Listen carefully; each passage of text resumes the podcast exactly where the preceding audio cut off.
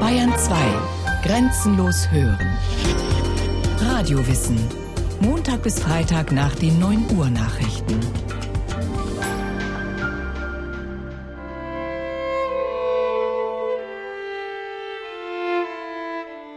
Wenn der Name Maria Magdalena fällt, denken viele von uns an die sinnliche Figur, die in Büchern oder Filmen wie Die letzte Versuchung Christi oder Sakrileg als die Geliebte oder gar Frau von Jesus populär geworden ist. Vielleicht erinnert man sich zusätzlich noch daran, dass Maria Magdalena eine Dirne war, die nach einer Begegnung mit dem Heiland ihr Leben dem Gebet und der Reue widmete.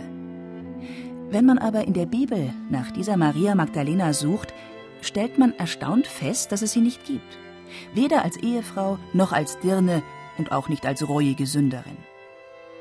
Stattdessen begegnet einem in den Evangelien eine ganz andere Maria Magdalena. Dazu Judith Hartenstein, Privatdozentin im Fach Neues Testament an der Philipps-Universität Marburg. Die beste Quelle ist eben das Markus-Evangelium, auch deshalb, weil Matthäus und Lukas das Markus-Evangelium abschreiben. Äh, äh, und deshalb, ja, es ist verlässlicher. Und da ist Maria Magdalena die eine Jüngerin Jesu. Äh, das heißt, sie ist wirklich mit ihm zusammen unterwegs, zusammen mit anderen Frauen, aber als, als Erstgenannte, also vermutlich als wichtigste. Und sie ist ganz entscheidend bei der Kreuzigung und bei der Auferstehung Jesu dabei beziehungsweise sie wird da sichtbar, weil die männlichen Jünger fliehen vor der Kreuzigung und plötzlich wird deutlich, dass in der Jüngergruppe die ganze Zeit schon Frauen dabei waren, weil jetzt die Männer weg sind und die Frauen sichtbar werden. Einfach rein sprachlich. In dem, diesem Plural Jünger müssen halt auch damals schon Frauen mitgedacht sein. Und sie ist die erste, die was von der Auferstehung erfährt. Also im Markus-Evangelium ist es ein Engel, der ihr das, das berichtet äh, vom Grab aus. Und das ist sehr glaubwürdig, also dass sie wirklich eine von den ganz ersten war, die davon erzählt hat, dass Jesus auferstanden ist. Und da der Sabbat vergangen war, kauften Maria Magdalena und Maria des Jakobus Mutter und Salome Spezerei, auf dass sie kämen und salbten ihn. Und sie kamen zum Grabe am ersten Tag der Woche sehr früh, da die Sonne aufging. Und sie gingen hinein in das Grab und sahen einen Jüngling zur rechten Hand sitzen, der hatte ein langes weißes Kleid an, und sie entsetzten sich. Er aber sprach zu ihnen, Entsetzt euch nicht. Ihr sucht Jesus von Nazareth, den Gekreuzigten. Er ist nicht hier, siehe da die Stätte, da sie ihn hinlegten. Geht aber hin und sagt seinen Jüngern und Petrus, dass er vor euch hingehen wird nach Galiläa. Da werdet ihr ihn sehen, wie er gesagt hat. Das ist alles, was wir tatsächlich von Maria Magdalena wissen. Sie gehörte zur Schar der Jüngerinnen und Jünger, zum inneren Kreis, der Jesus schon in Galiläa begleitet hatte. Und sie war die erste oder eine der ersten Augenzeuginnen der Auferstehung. Daneben kann man über sie nur Schlussfolgerungen ziehen. Im Lukas-Evangelium heißt es: Und es begab sich danach, dass er reiste durch Städte und Dörfer und predigte und verkündigte das Evangelium vom Reich Gottes, und die Zwölf mit ihm. Dazu etliche Weiber, nämlich Maria, die da Magdalena heißt, und Johanna und Susanna, und viele andere, die ihm Handreichung taten von ihrer Habe. Dass sie Handreichung taten von ihrer Habe, wird so verstanden, dass die Frauen Jesus Geldgeberinnen waren. Maria Magdalena muss demnach über einiges Vermögen verfügt haben. So wird heute diese Bibelstelle ausgelegt. Doch es gab auch andere Interpretationen, wie die britische Kunsthistorikerin Susan Haskins berichtet, die eines der Standardwerke über Maria Magdalena verfasst hat. Well, she's described in the Gospels as a follower of Jesus before the crucifixion. Sie wird als eine der Frauen beschrieben, die aus ihrem Vermögen zum Unterhalt der Gruppe um Jesus beitrug, während sie durchs Land reiste. Aber noch vor vergleichsweise kurzer Zeit hat man das so gesehen, dass die Frauen Christus mit typisch weiblichen Tätigkeiten unterstützten. Waschen, sauber machen, kochen. Heute wird es aber allgemein so interpretiert, dass sie Unterstützung finanzieller Art geleistet haben. Dass die Frauen Jüngerinnen waren, genau wie die männlichen Jünger, dass sie Jesus nachfolgten und gepredigt haben und so weiter.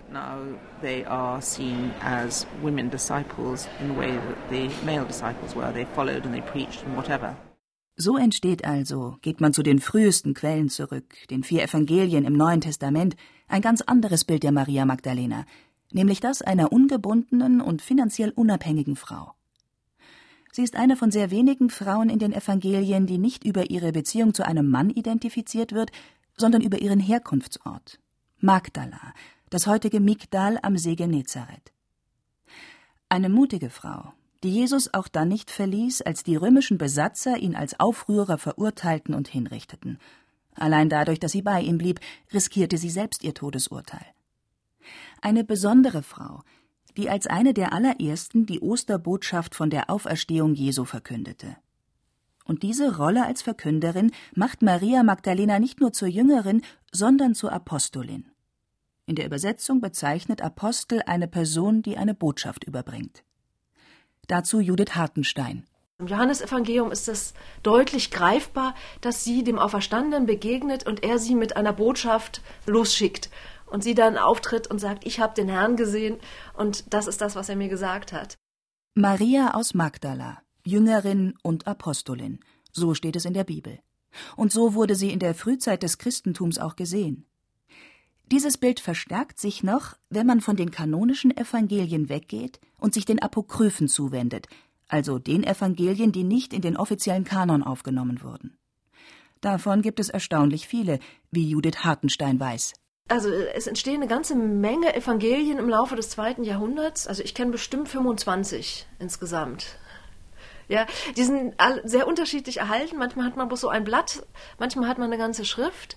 Die Kirche war ja am Anfang sehr dezentral organisiert. Es gab lauter kleine Grüppchen an verschiedenen Orten und sie hatten keine Instanz, die jetzt irgendwie sagen konnte, was richtig und was falsch ist, was man lesen soll und was man nicht lesen soll.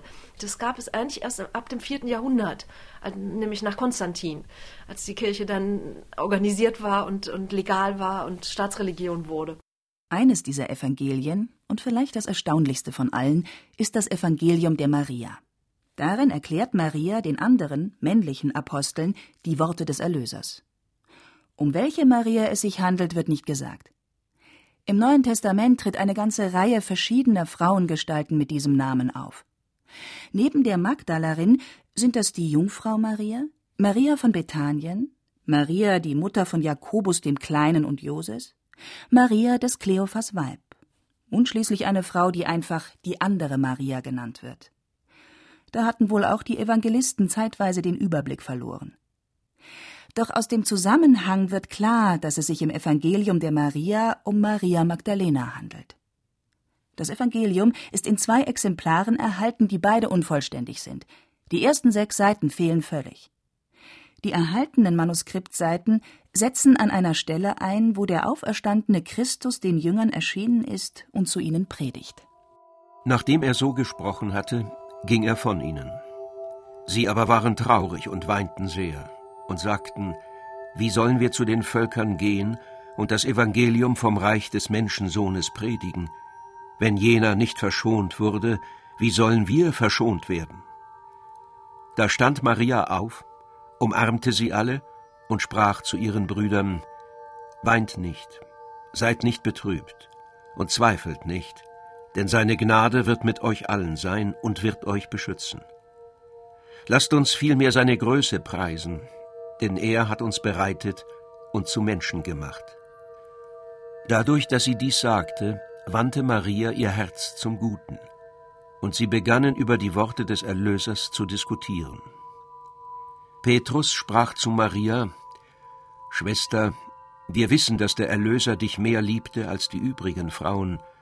Sage uns die Worte des Erlösers, an die du dich erinnerst, die du kennst, wir aber nicht, und die wir auch noch nicht gehört haben. Maria antwortete und sprach, Was euch verborgen ist, werde ich euch verkündigen. Die Bibelforscher, die im 19. Jahrhundert diese Worte des wiederentdeckten Evangeliums lasen, werden sich die Augen gerieben haben. Diese Maria Magdalena tritt als spirituelle Autorität auf, die die männlichen Apostel belehrt. Petrus Worte Der Erlöser liebte dich mehr als die übrigen Frauen sind hier keine Anspielung auf eine Liebesbeziehung oder Ehe mit Jesus, sondern vielmehr ein Hinweis auf ihr tiefes Verständnis und ihr Wissen. Deswegen kann sie Dinge, die den anderen noch verborgen sind, erkennen und verstehen. Das Evangelium der Maria ist ein gnostischer Text. Gnostiker waren Anhänger einer geistigen Strömung, die das Heil durch die Suche nach Erkenntnis und Wissen erlangen wollten. Die vom Geiste Gottes erfüllte und erleuchtete Maria Magdalena als Mittlerin zwischen dem suchenden, irrenden Menschen und dem Licht der Weisheit Gottes war eine der zentralen Figuren der Gnosis. Während orthodoxere Christen ihnen argwöhnisch gegenüberstanden und sie oft sogar als Ketzer betrachteten, sahen die Gnostiker selbst sich als die wahren Rechtgläubigen. Doch auch über allen Verdacht erhabene Kirchenväter priesen Maria Magdalena als Apostolin. So schrieb Ende des zweiten Jahrhunderts Bischof Hippolyt von Rom Und Apostel der Apostel wurde sie von Christus gesandt, zu welcher die Engel redeten, gehe hin und saget den Jüngern, er geht vor euch her nach Galiläa. Aber damit sie nicht von einem Engel gesandt keinen Glauben hätte, begegnet Christus ihr selbst sendend, damit auch Frauen Apostel Christi werden. In all diesen Schriften, wie auch in bildlichen Darstellungen aus der Frühzeit des Christentums, ist keine Rede von Maria Magdalena als reuiger Dirne. Erst im fünften und sechsten Jahrhundert entsteht das neue, das andere Bild der Magdalerin als Sünderin.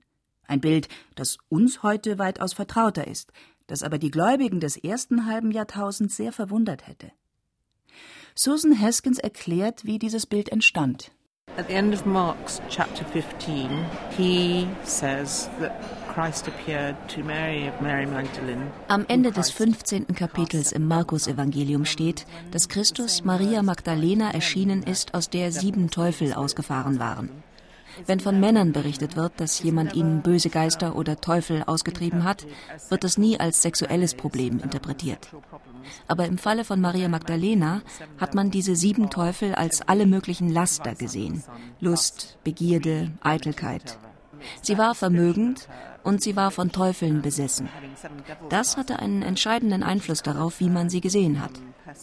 Später wird sie dann außerdem mit einer Frau in Verbindung gebracht, die im siebten Kapitel des Lukas-Evangeliums in das Haus des Pharisäers kommt, Tränen über Jesus Füße vergießt, sie mit ihrem Haar abtrocknet und mit der teuren Salbe salbt, die sie mitgebracht hat.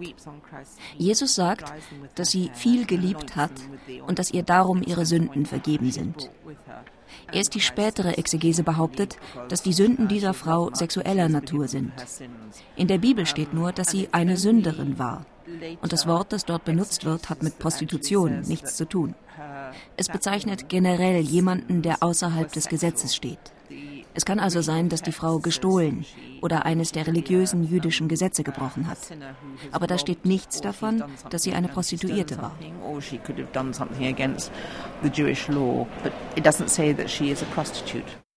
Direkt im Anschluss an Jesu Begegnung mit der Sünderin erscheint im Lukasevangelium Maria, die da Magdalena heißt, von welcher waren sieben Teufel ausgefahren. Da war es ebenso einfach wie verführerisch, die namenlose Sünderin mit der ehemals teufelsbesessenen Magdalerin zu verschmelzen. Explizit geschah dies im Jahr 591 in einer Predigt Papst Gregors des Großen. Wir glauben, dass sie, die Lukas ein sündiges Weib, Johannes aber Maria nennt, jene Maria ist, aus der nach dem Zeugnis des Markus sieben Teufel ausgetrieben wurden und was anderes wird durch die sieben Teufel bezeichnet als alle Laster und Fehler insgesamt. Es ist klar, Brüder, dass das Weib, das zuvor auf schändliches Tun bedacht war, Salbe für sich verwandt hatte, um ihrem Leibe Wohlgeruch zu verleihen. Das brachte sie nun löblich Gott zum Opfer. Mit ihren Augen hatte sie begehrlich nach irdischem geschaut, nun aber zerrieb sie sie im Weinen. Ihre Haare hatte sie zur Zierde ihres Antlitzes verwandt, nun trocknete sie damit die Tränen. Es erscheint einem einigermaßen verwunderlich, dass die hochgeschätzte Jüngerin und Apostolin Maria Magdalena da plötzlich mit der schändlichen, schluchzenden Sünderin gleichgesetzt wird. Doch es bestand in der Frühzeit der Staatskirche ein Bedarf an Geschichten über wichtige Heilige. Nicht zuletzt, weil die apokryphen Evangelien und die in ihnen erhaltenen Erzählungen ungefähr zu dieser Zeit endgültig von der Bildfläche verschwanden. So wusste man einfach zu wenig über gerade die Menschen, die Jesus am nächsten gestanden hatten, wie Judith Hartenstein erklärt. Also man hat von Maria Magdalena drei Episoden um die Kreuzigung und Auferstehung und, und eine kurze Bemerkung, dass sie, dass sie vorher schon Jüngerin war. Und es gibt die Tendenz, auch bei anderen Figuren im Neuen Testament, Leute mit dem gleichen Namen miteinander zu identifizieren. Und bei Maria Magdalena, also die wird identifiziert mit Maria, der Schwester von Martha.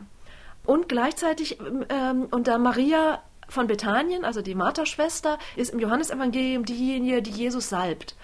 Äh, und über diese Brücke wird Maria Magdalena auch die Frau, äh, die anonyme Frau, die in allen Evangelien salbt.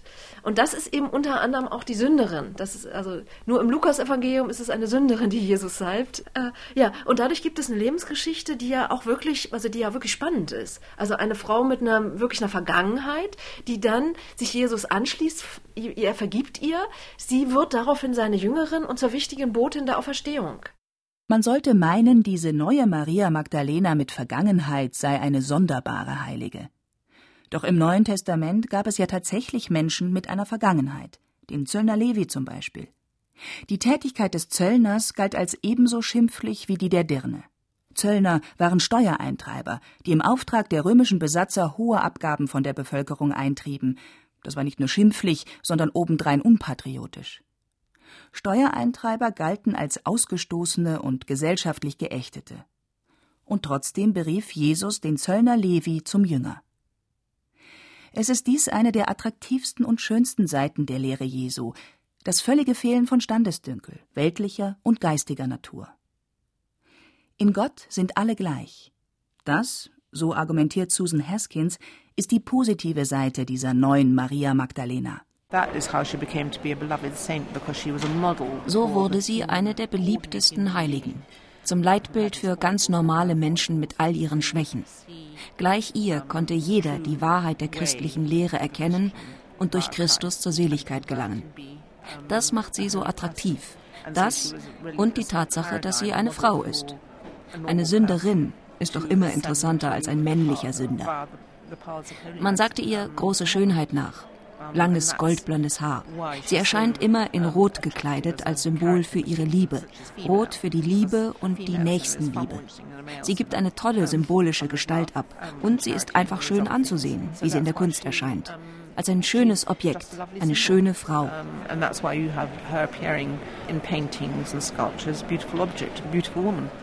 Und darin lag die Kehrseite dieser neuen Magdalerin.